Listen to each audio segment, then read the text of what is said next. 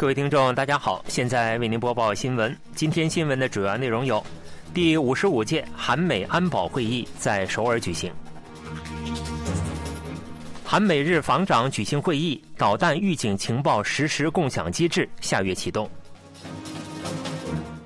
尹锡月十六日出席印太经济框架峰会。以下请听详细内容。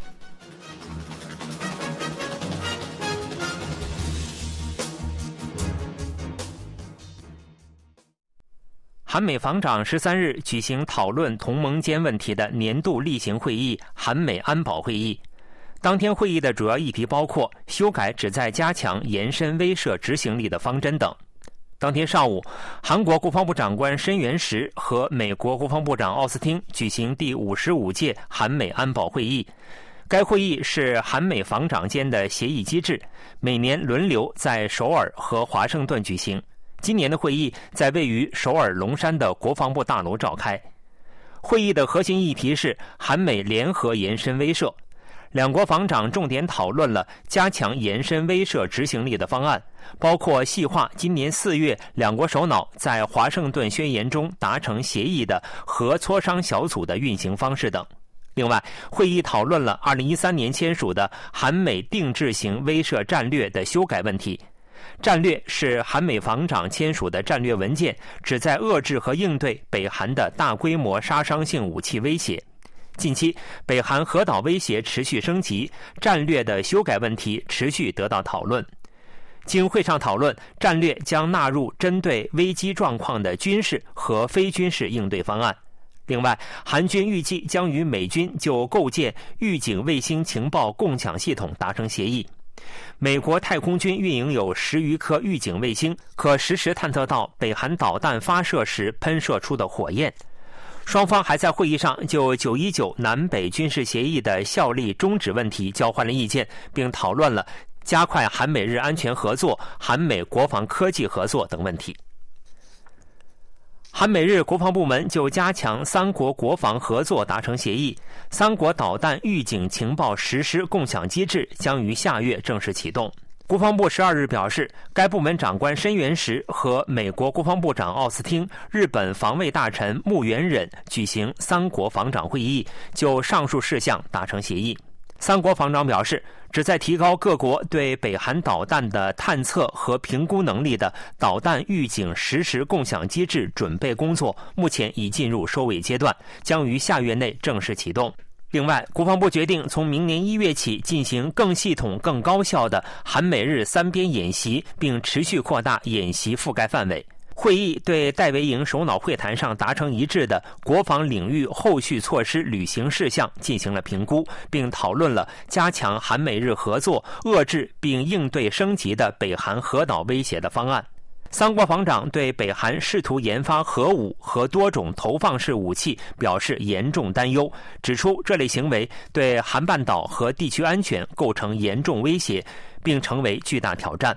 另外，三国防长重申，近期俄北间军火交易明确违反了联合国安理会决议，对此予以强烈谴责。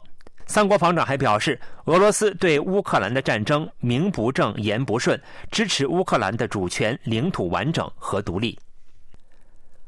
韩美军方表示，战时作战指挥权的移交工作取得了进展。第四十八次韩美军事委员会会议十二日在首尔龙山举行。韩国联参议长金承谦和美国参谋长联席会议主席查尔斯·布朗在会议上做出了上述评价。联参表示，双方确认今年韩美对作战权移交有关能力和系统的联合评估已经完成，基于一定条件的移交推进工作取得了有意义的进展。另外，双方讨论了北韩导弹发射和核威胁等主要安全问题。布朗重申了对延伸威慑和防御大韩民国的决心。联参表示，双方一致认为，重点的是在韩美共同防御条约的框架下，发展比任何时候都更加强有力的联合防卫体系。双方使用最强的表述，表达了对这项工作的决心。韩美军事委员会会议旨在向韩美联合司令传达防御大韩民国的战略指示和作战方针，讨论同盟间军事问题。首届会议于1978年举行，此后每年轮流在首尔和华盛顿召开。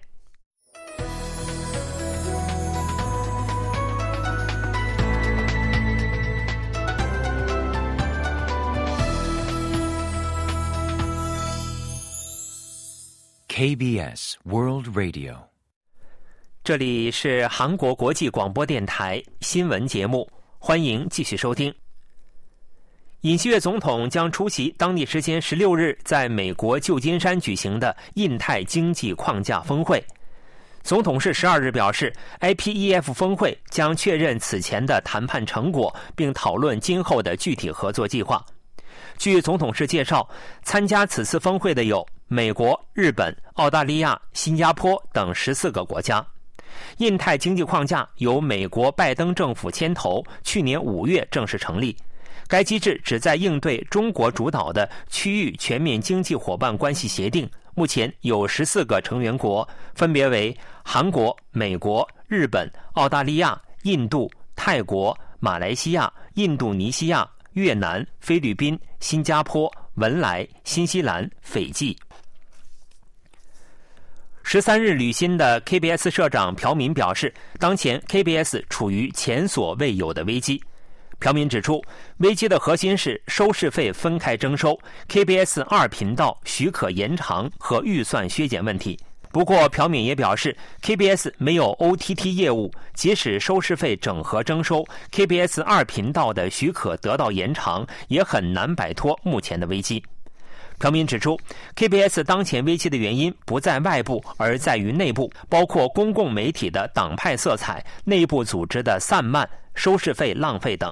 不过，朴敏强调，危机及机会，当前需要冷静的自我反思，认清现实，做出深入的改革和牺牲。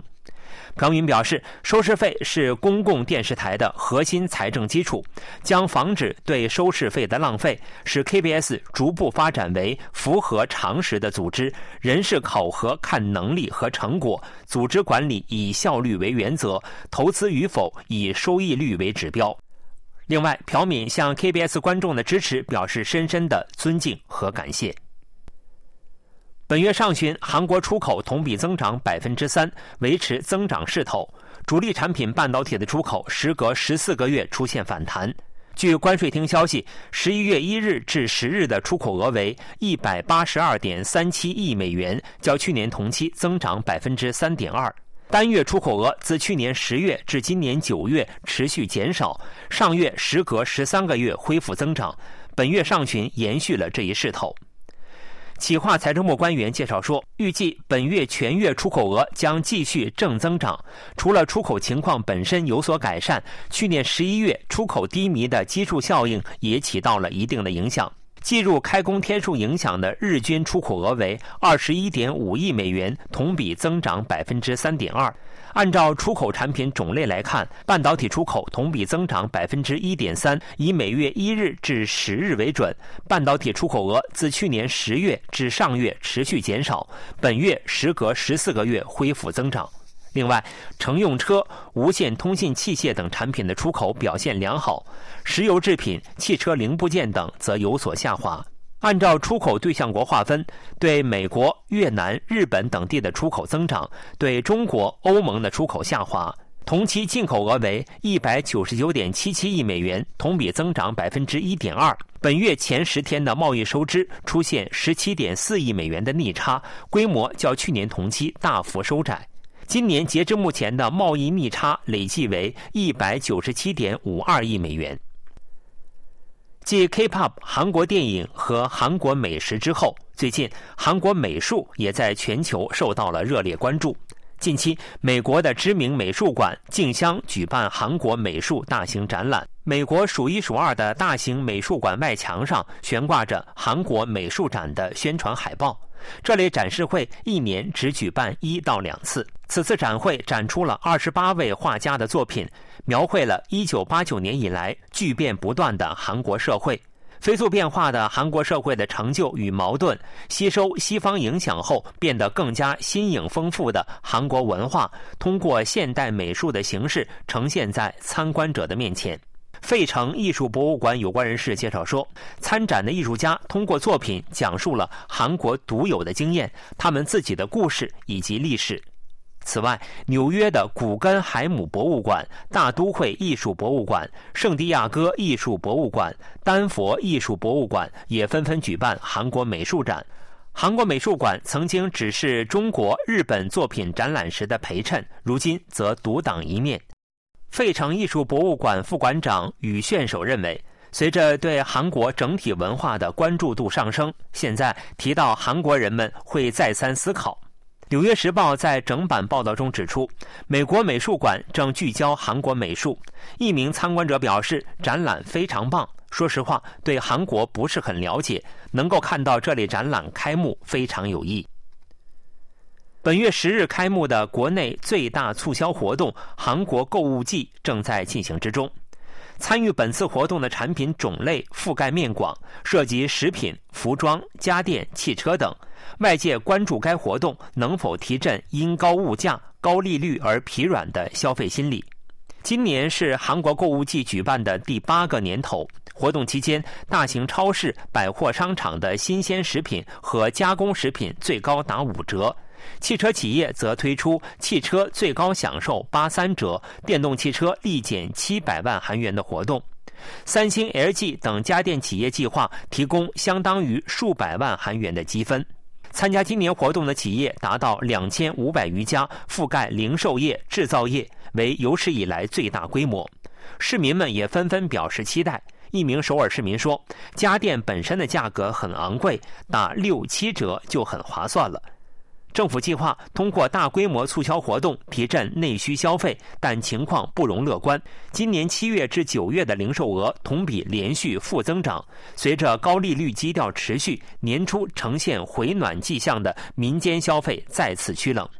韩国开发研究院将今年民间消费增长率从百分之二点五下调至百分之一点九，预计明年将继续放缓。高物价导致的高利率是遏制消费的主要原因。梨花女大经济学系教授石炳勋指出，只有物价趋稳，韩国银行才能降息，贷款、存款利率才会先后下滑，届时家庭消费支出将会增长。新闻播送完了，是由于海峰为您播报的，感谢各位收听。